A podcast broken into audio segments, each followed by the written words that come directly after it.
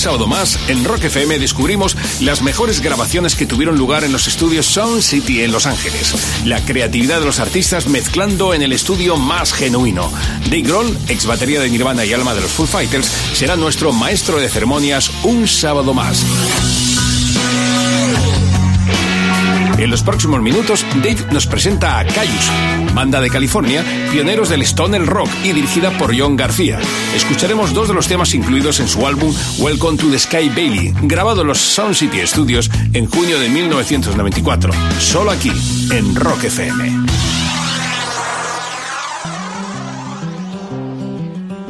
Since the beginning of the history of recorded music, the most iconic recording studios have been revered like churches places where life changing music has been created, captured, and preserved for generations to come.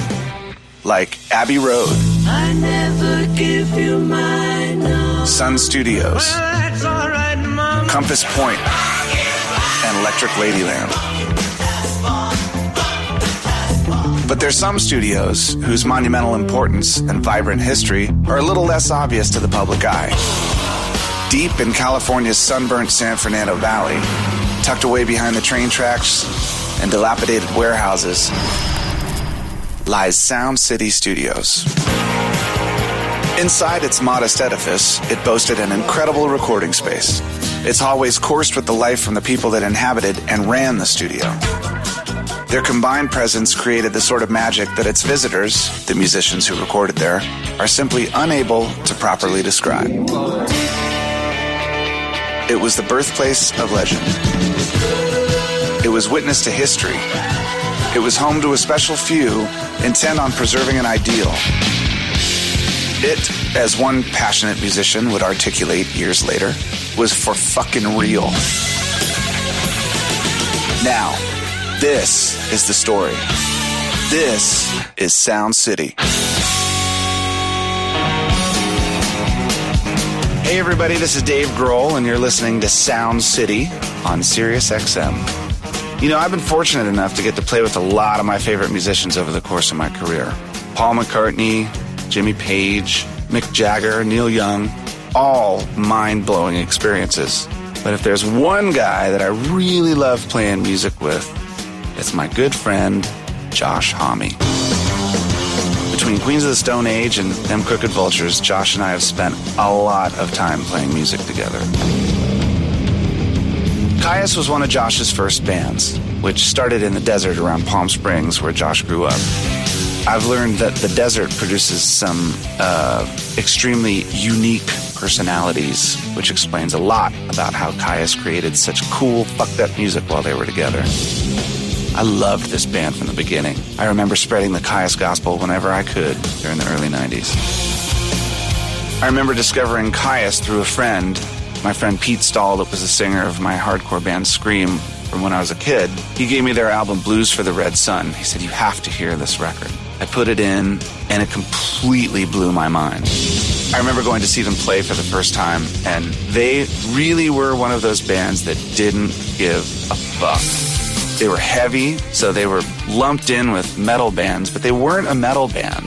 It was rock and roll and it had groove and it kind of had boogie, but God, it was loud as hell and it was so perfectly amazing. I remember I took Blues for the Red Sun and I played it for Kurt and I said, you know what? I think this is what our next album should sound like. And Kurt looked at me and said, You really think our next record should sound like this? I said, maybe not. so then we went on to make In Utero with Steve Albini, which sounded even more fucked up than that record. Come on. There's so many cool things about this record, but one of the coolest is that the band went out of their way to encourage their fans to listen to it as a complete work, going so far as not indexing each song on the CD, but splitting the entire album into three different movements containing multiple songs. Past that, even, the liner notes included an instruction to listen without distraction. So now, out of respect to that intent, we're going to play these next three songs without any interruption. From the amazing Kyuss album, Welcome to Sky Valley, here's Kyuss with Demon Cleaner, Gardenia, and Space Cadet.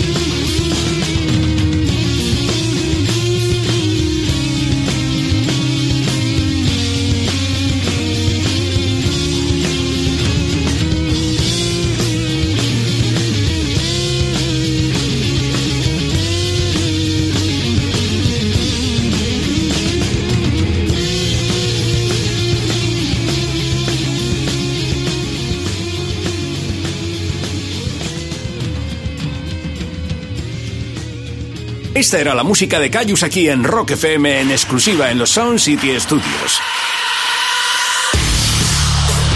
Metidos de lleno en los estudios Sound City, el lugar donde se crearon los grandes discos del rock. Dave nos presenta a una banda que ha estado siempre rodeada de la polémica por su puesta en escena satánica y sus letras llenas de violencia. Hablamos del grupo Slayer, nacidos en 1981. Desde entonces, 10 álbumes de estudio en su haber llenos de temas como Killing Fields y To Be, que fueron grabados en los Sound City Studios y los escucharemos en un momento. También Dave Grohl repasa el sonido de Danzig, formación creada por Glenn Danzig en 1988, sonido gótico metal. Los dos temas que Dave nos presenta de este grupo son de su cuarto trabajo, sin duda uno de los más siniestros de la formación editado en 1994. El rock en todos sus estilos y formas aquí, creado en los estudios On City y en exclusiva en Rock FM. That was Kyuss, and you're listening to Sound City on Sirius XM. We're kind of kicking your ass today, coming straight out of Kyuss and running smack dab into Slayer. Yikes. Originally formed in 1981, Slayer remains one of the biggest metal bands in the world because, well, because they're awesome. Now, I've loved Slayer for a long time, and I could talk for hours about why they're such an important band, but there's really no better way to explain that than to discuss the dedication of Slayer's fans. For starters, you can go on YouTube and search Slayer Mosh Wheelchair. I swear, there are no metal bands with more YouTube clips of fans in wheelchairs rocking the mosh pit during their live shows. It's insane. Past that, even, part of the art on this album shows a real photo of a fan carving the band's name into his arm with a fucking scalpel. Now, I've got tattoos all over my body, but that photo always makes me wince just a little bit. So here we go. Divine Intervention was the band's sixth studio album, the fourth they made with great producer Rick Rubin, and their first album with drummer Paul Bostaph, who was replacing the great Dave Lombardo. Here's Slayer.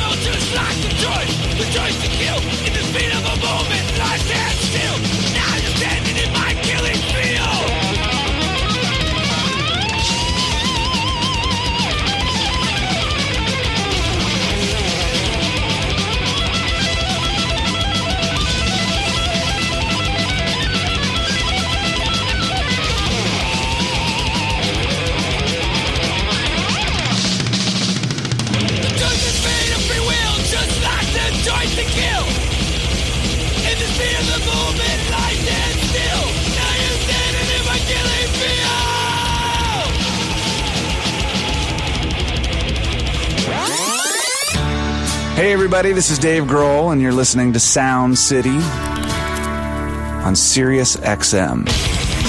I remember the first time I saw Slayer was at the uh, Warner Theater in Washington, D.C. on their Reign in Blood tour. The Warner Theater is a historic, beautiful, ornate theater, turn of the century theater with red velvet chairs, carpeted floors. The place is for theater, I think. It's not for Slayer concerts. And I remember going to the concert and thinking, this place is going to get fucking destroyed. The lights went down, two big glowing upside down crosses got lit up, the smoke machine started pumping, the intro to Reign in Blood, the song came on, and the entire audience rushed the stage. So much that the security guards were pinned against the stage. There was nothing they could do. It was totally out of control. I remember at the end of the show, as everyone was leaving, the first three rows of those beautiful seats that had lasted for a hundred years were completely splintered. So me and all my friends went home with pieces of the seats from Warner Theater from our first Slayer show. Plus, people were bringing bongs into the bathroom, not like sneaking pipes or joints. Full on 12 inch Toastmaster bongs in the men's restroom. It was awesome. Don't do drugs, kids. Stay in school.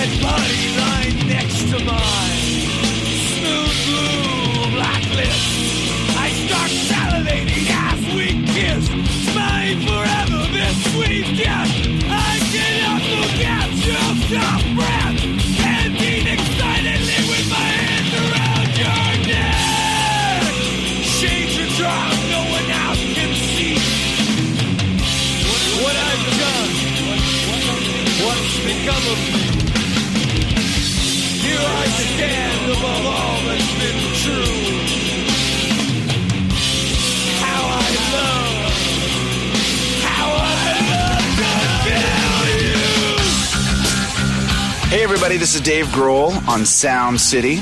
We're not letting up at all today. First we heard Kyuss, and then Slayer. Now, let's bring on the Danzig. Glenn Danzig first got noticed as the lead singer for the Misfits, one of the greatest American punk bands of the 80s. The night. After the Misfits broke up in 1983, Danzig then moved to more of a goth metal sound with his next band, my personal favorite, Samhain. Samhain played their last show in New York City in 1986, and it was after that show that Rick Rubin offered Danzig a deal to form his own band for Def American. Danzig 4 was the band's last album with the original lineup, including Samhain's Eerie Von on bass, John Christ on guitar, and former Black Flag drummer Chuck Biscuits on drums. It was also their last album for Rick Rubin's label, so it's my guess that the recording wasn't particularly easy for Danzig. I mean, how much fun can you have if you're simultaneously having issues with your label and your entire band? But still, it's a great record, as we're about to hear.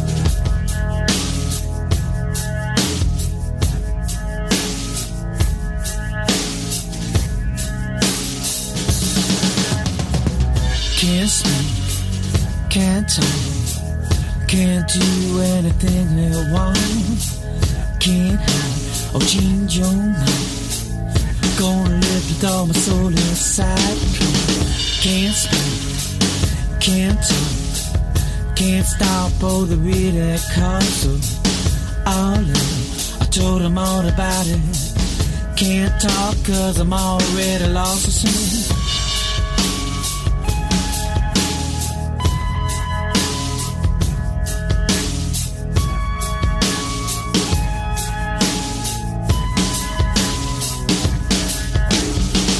Can't think, can't cry. Keep thinking of suicide, but it's hard. I just can't forget it.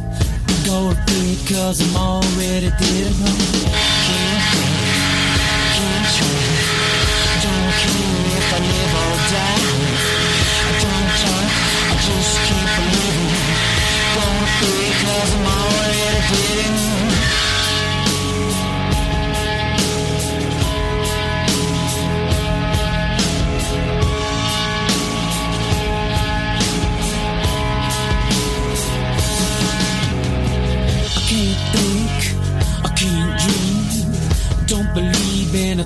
I see. Alright, I don't wanna get it.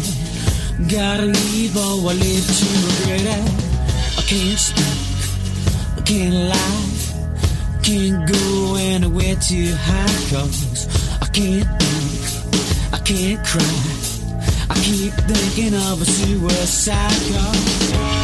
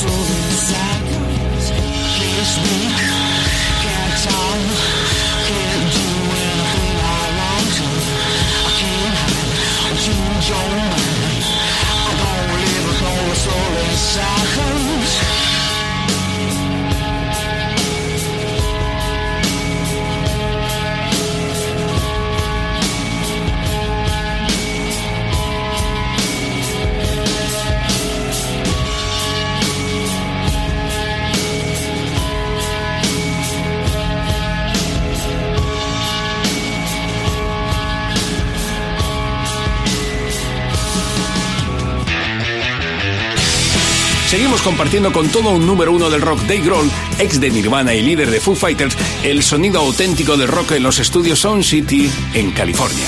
Ahora le toca el turno a uno de los grandes iconos de la música americana, el gran maestro Tom Petty. Curiosamente, no tenía pensado ser artista hasta que un día después de ver al mítico Elvis Presley en un concierto, decidió que lo suyo sería cantar y componer canciones. Precisamente, dos de sus mejores temas se grabaron en los Sound City Studios. You Don't Know How It Feels y Honey Bee. Más tarde nos llegará siguiendo las raíces americanas más tradicionales la banda Jayhawks, una perfecta fusión de country, folk y rock. La formaron en Minneapolis en 1985 Mark Olson y Gary Lauris. Una década después llegaría uno de sus temas más populares que se grabó en los Sound City Studios, Tomorrow the Green Grass. Sigue compartiendo la historia del rock aquí, en Rock FM.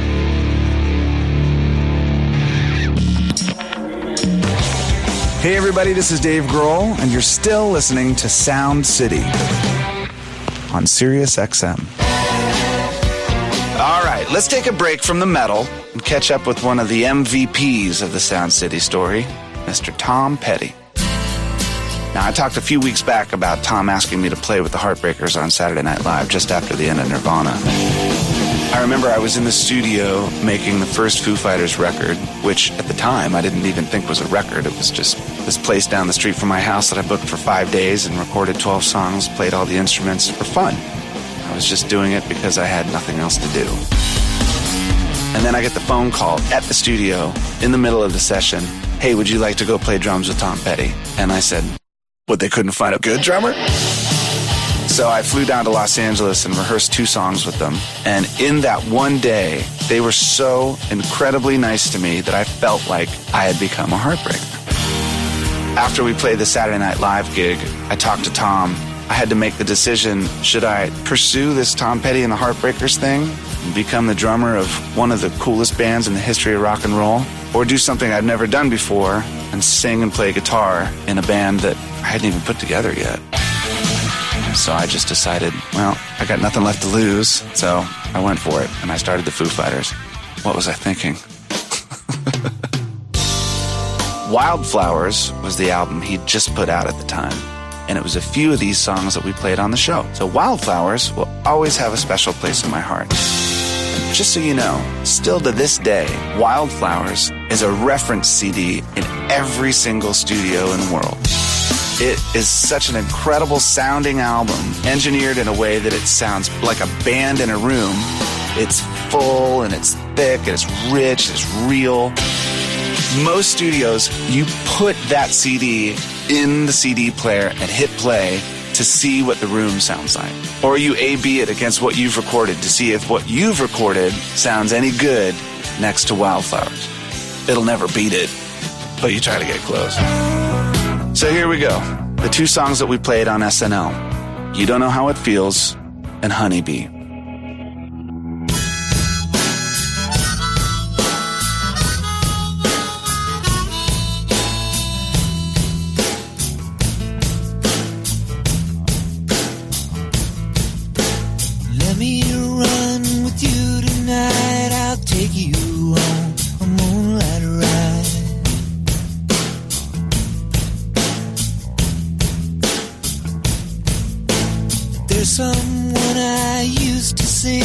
But she don't give a damn for me.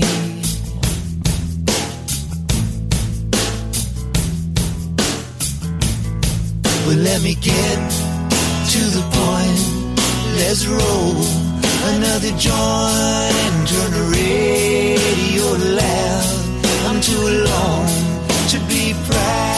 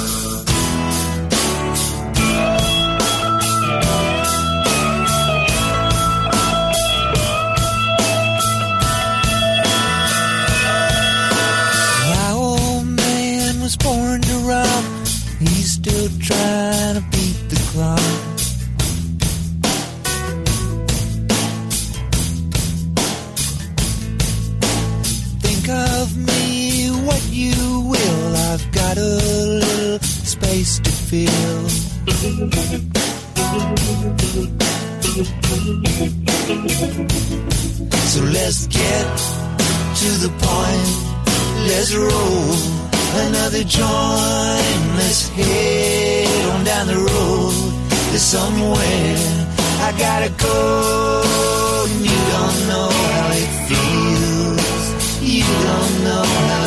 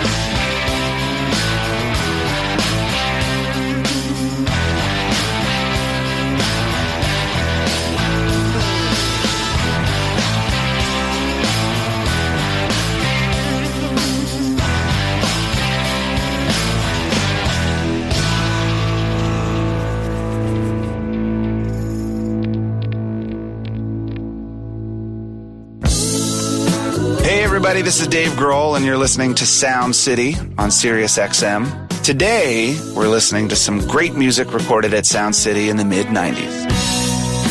It was this period when the studio was sort of a home base for Rick Rubin and American recordings Slayer, Danzig, Tom Petty. Rick produced them all. Jayhawks' Tomorrow the Green Grass wasn't produced by Rick Rubin, but was produced for American recordings by Rubin protege George Drakoulias, close personal friend of mine. Featuring the tremendous songwriting and shared lead vocals of Gary Louris and Mark Olson, the Jayhawks made some great music together and influenced countless folk and country rock bands that followed. The Jayhawks also have something in common with the Foo Fighters as the lovely and talented Miss Jessy Greene toured as the Jayhawks violinist in the late 90s, just like she would do with Foo Fighters a decade later. Well, let's take that a step further, even. Jessy Greene also appears on the upcoming Sound City film soundtrack. I love me some Jessy. So here we go. From 1995's Tomorrow the Green Grass, here are the Jayhawks with Blue.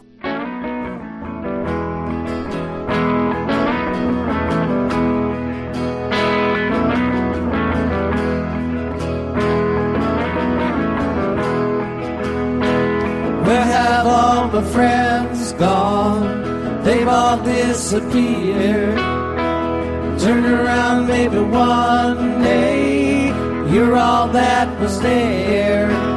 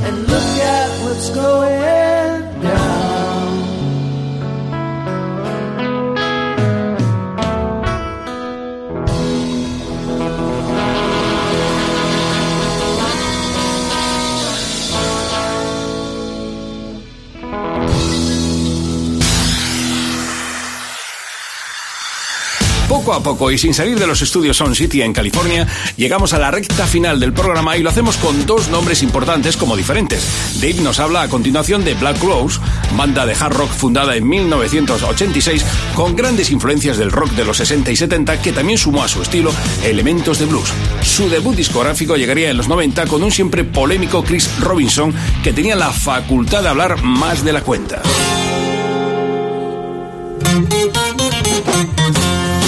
Tarde y para finalizar, Dave Grohl rescatará dos de las joyas grabadas en los Sound City Studios por el mítico Johnny Cash, uno de los grandes referentes del country americano, sin olvidar el rock y el gospel que también supo incorporar a su repertorio.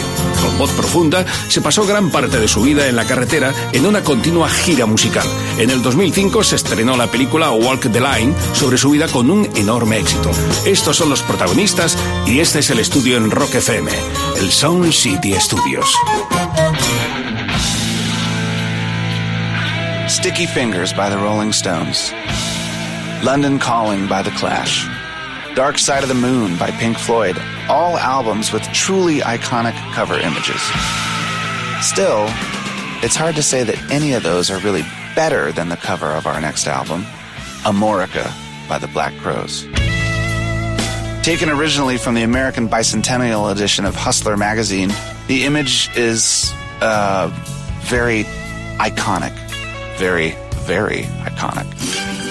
I'd never seen the Black Crowes play before, and I was here in New York City. Someone said, Hey, they're playing CBGBs tonight. Now, at this point, they were one of the biggest rock bands in the country. I thought, wow, well, I'll check it out. I'd heard their songs on the radio, and I thought they were pretty cool. But that night at CBGB's was the first time I'd ever watched a band jam. Like, really jam. Like, take a song from its four and a half minute radio version and turn it into a 12 minute jam. They were fucking awesome.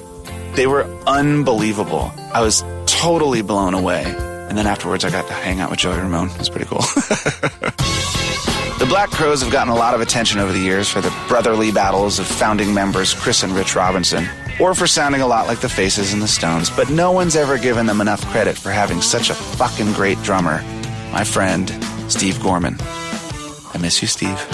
I can't remember the last time Steve and I saw each other, but I'm pretty sure it was at the Zeppelin reunion gig a few years back at the London O2 Arena. Even though Steve had toured with Jimmy Page and the Black Crowes, and I had already played a bit with John Paul Jones, we were both just two of thousands in an audience filled with drummers, all watching Jason Bonham play their dream gig. Now, I've said this a million times, but it still bears repeating. Jason Bonham kicked fucking ass at that show and was unquestionably the right guy for the job. But we're allowed to be a little jealous of him, aren't we? Here's a few songs from the Black Crowes Amorica featuring my friend Steve Gorman on drums.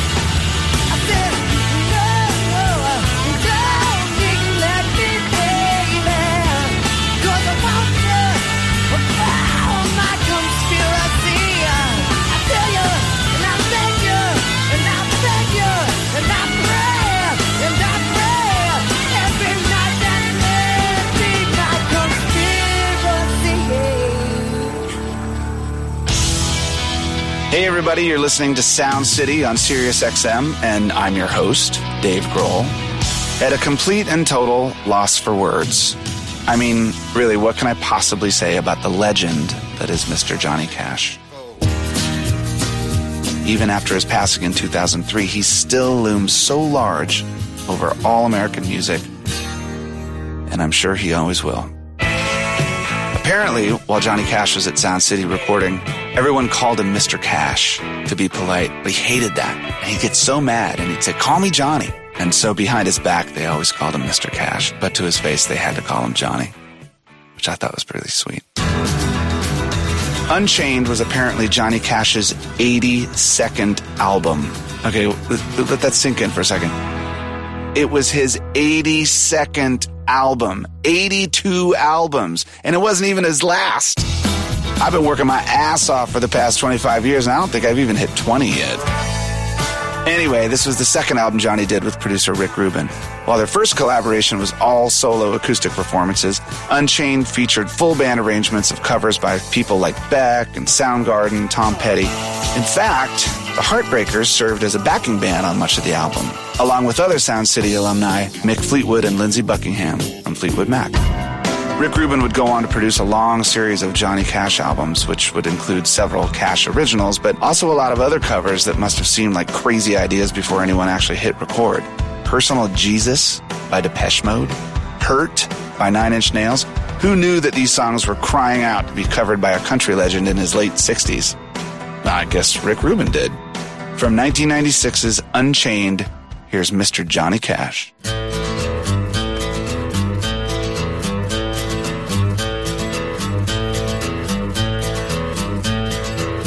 You wired me awake and hit me with a hand of broken nails. You tied my lead and pulled my chain to watch my blood begin to boil. But I'm gonna break, I'm gonna break my, gonna break my rusty cage and run. I'm gonna break, I'm gonna break my, gonna break my rusty cage and run.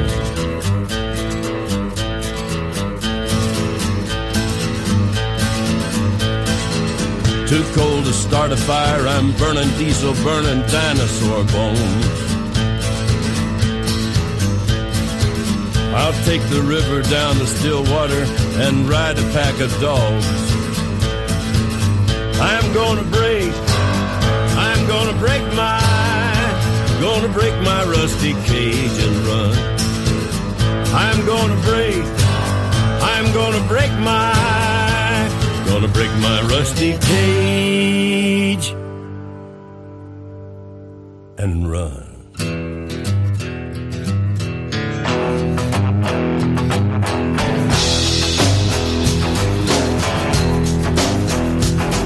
When the forest burns along the road,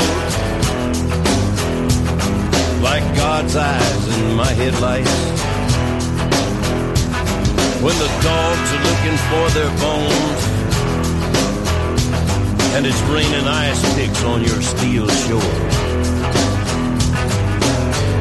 I'm gonna break, I'm gonna break my, I'm gonna break my rusty cage and run. Gonna break, I'm gonna break my, gonna break my rusty cage and run. I'm gonna break, I'm gonna break my, gonna break my rusty cage and run. I'm gonna break, I'm gonna break my, gonna break my rusty cage.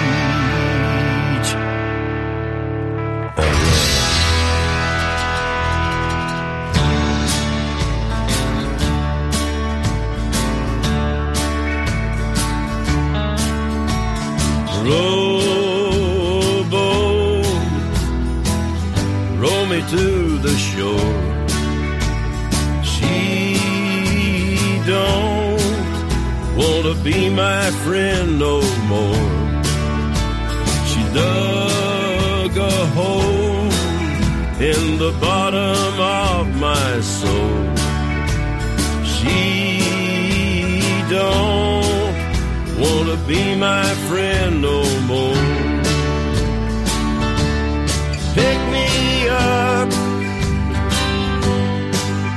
some food to eat in your truck, going no place. I'll be home, talking to nobody. You'll be strange, you'll be far away.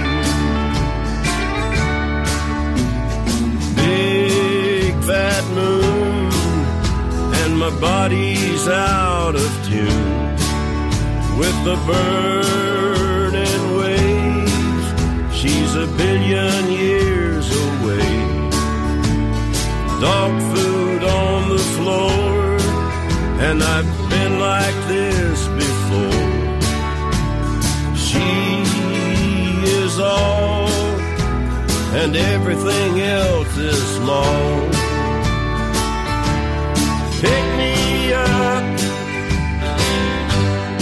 Give me some alcohol in your truck. Playing the radio. I'll be home with the gasoline. You'll be stoned. You'll be far away.